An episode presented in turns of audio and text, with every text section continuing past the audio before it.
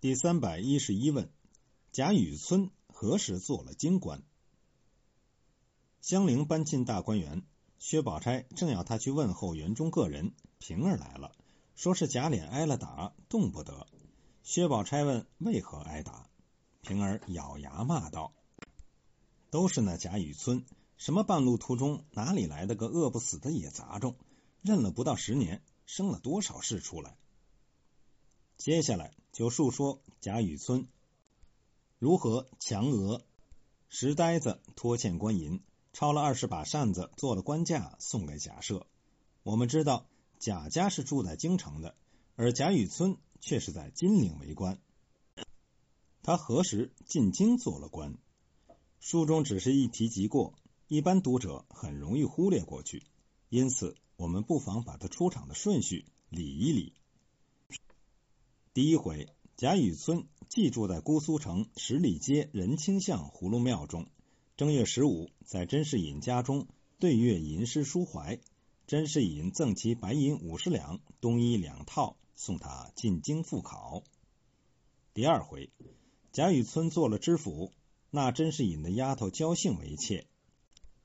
不久被革职，游览天下胜迹，来到维扬地面，做了林黛玉的老师。遇到冷子兴演说荣国府。第三回，贾雨村护送林黛玉入都，进了贾府，在贾政的帮助下恢复原职。两月后到金陵应天府上任。第四回，薛蟠因香菱打死冯渊，贾雨村胡乱断了此案。薛蟠与宝钗母女进京入住贾府。第十六回。贾琏送林黛玉去扬州办理父亲的丧事，回来时书中写：“且喜贾琏与林黛玉回来，先遣人报信，明日就可到家。”宝玉听了，方才有些喜意，细问缘由，方知贾雨村亦进京必见，皆有王子腾累上保本，此来候补京缺，与贾琏是同宗弟兄，又与黛玉有师徒之谊，故同路作伴而来。这是他第二次进京，是来候补京缺，也就是说，工作关系已经调到京城了。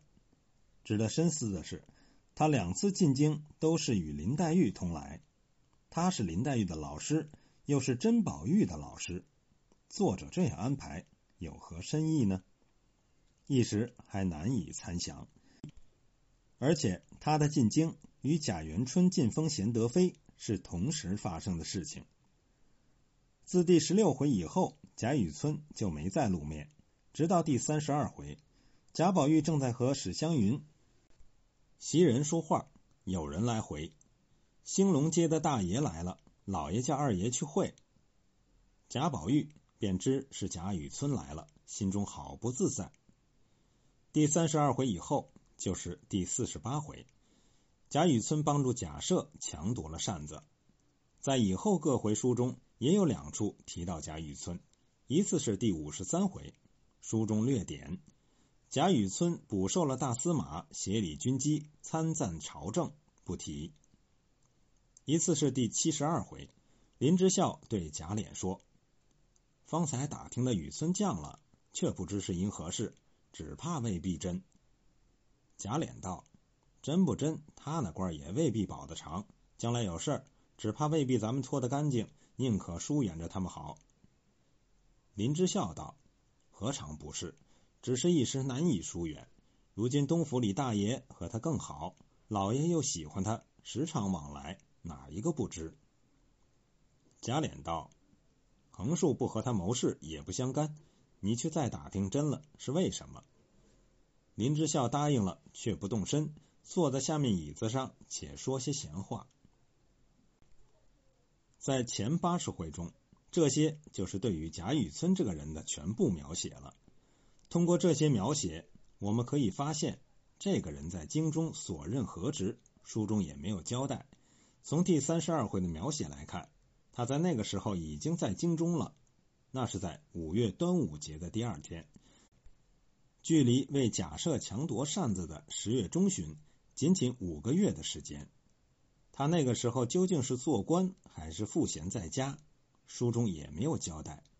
从仆人称他兴隆街的大爷来看，他不大可能是做顺天府尹之类的大官。若是做那样的官，仆人应该称其官衔才对，不应该以其居止称呼之。看起来，他若是在京中做官，应该是五月以后、十月以前的事情。但也有另一种可能，就是他来的次数太多了，贾府上下对他都很熟悉，故此不称官衔，而以居止称呼之。若是这种情况，那么他进京就不是一年两年的事情，应该已经进京好几年了。因为他若是一直在应天府就职，千里之遥。是不可能经常到贾府来串门的。平儿有一句话应该注意，就是认了不到十年，不到十年，按照通常说话习惯，总该有八九年的样子。他与贾府攀上关系是送林黛玉进京之时，这一年林黛玉十二岁，若是八年，那么林黛玉进京之年就应该是四岁；若是九年，则为三岁，都太小了。我们再往前推一年，七年，则林黛玉进京之年是五岁；若再往前推一年，六年，则林黛玉进京之年是六岁。这方与第二回所述相合。可是人们说话绝没有把六年说成不到十年的习惯。我们再想一下书中对于林黛玉初入贾府的描写，分明是少女模样，哪里像一个五六岁的幼童？于此可见，作者对于贾雨村的把握不是很精确。可这个人物又是如此重要，绝不是一个招之即来、挥之即去的角色。他不但在全书开篇就登场露面，而且贯穿全书。目前的序书最后写由他和甄士隐归结《红楼梦》，是很有眼力的。作者看出了这两个人物在全书中的作用。但是这样一来，作者对这个人物出现如此疏漏，就更加不可理解。我倒是有一个猜想，就是在原书中，贾府本就住在金陵，贾雨村也是在金陵任职，故此才能经常往来。曹雪芹在修改当中，把贾府搬到了京城，贾雨村也便随之进京，方才出现了这种不应该有的疏漏。